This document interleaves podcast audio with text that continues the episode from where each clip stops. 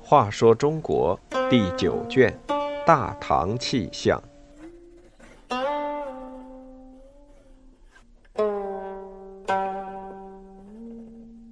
七十一一行测天。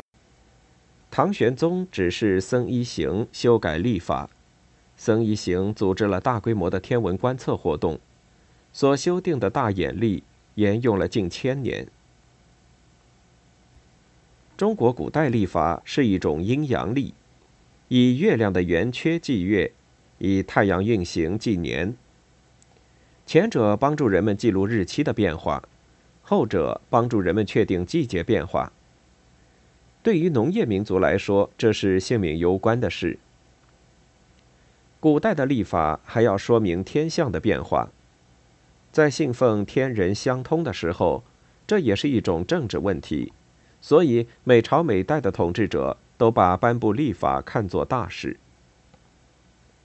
唐高宗时颁布的灵德历，只用了几十年就发生偏差。到唐玄宗时，日食预测屡次不准，大失朝廷威信。开元九年（公元721年），唐玄宗命令僧一行造新历。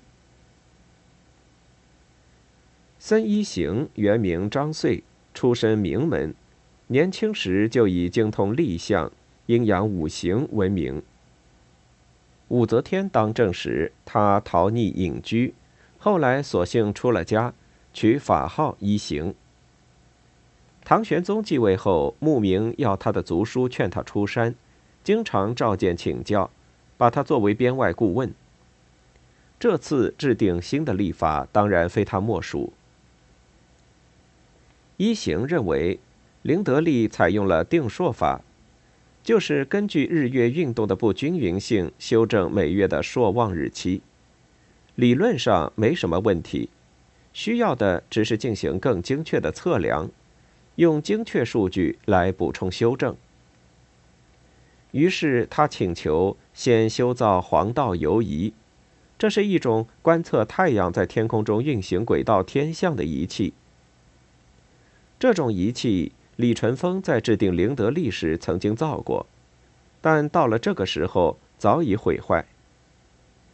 一行指导下建造的这个仪器有三个环，一个是黄道环，用以观测太阳在天空中的视运动位置；一个是白道环，用以观测月亮在天空中的视运动位置；一个是赤道环，用以观测恒星的位置。三环都可以滑动。一行在黄道环、赤道环上。每一度打一个孔，方便观测。一行和助手用这个精密的仪器观测天空星象，对恒星和日月五大行星这七要的相互位置、运行轨迹重新测定，并记录了数据。根据这些记录，又造了一个浑天仪，用水力驱动，每昼夜运转一次。表现每一时刻的天空星象。一行还为这个仪器设计了两个木人，每一刻两个木人就自动击鼓，每一时辰两个木人就自动撞钟。一行知道各地的季节变化不同，为了精确测定节气，他又建议在全国范围内进行大规模观测。当时正值唐朝全盛时期，疆域辽阔，社会秩序稳定，国家有充足的财力。唐玄宗非常支持一行的这个建议，在全国从北到南确定了十二个观测点，各点在同一天同一时刻测定北极星的高度，观测天象，并用同一高度的圭表测定冬至、夏至、春分、秋分正午时分的日影长度。校正节气的时刻。经过几年的筹备，开元十二年（公元724年）进行了正式观测。这是人类历史上第一次在这么大的范围内进行统一的天文观测，得到了大量珍贵资料。在最南端观测点观测到老人星，发现了一大批南天星象。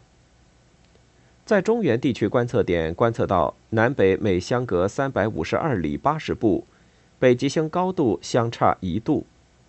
古代以全周天为三百六十五又四分之一度，唐一里为三百步，一步为五尺。这一观测结果换算到今天的单位，即和南北相距每一百二十九点二二公里，北极星高度就相差一度。实际上，这就是地球子午线一度的长度。虽然比今天子午线一度距离为一百一十一点二公里的观测值有一定的误差，但这毕竟是人类首次实测子午线的长度，在科学史上具有极其重要的意义。而且，这次观测还得到南北每隔五百二十六里二百七十步。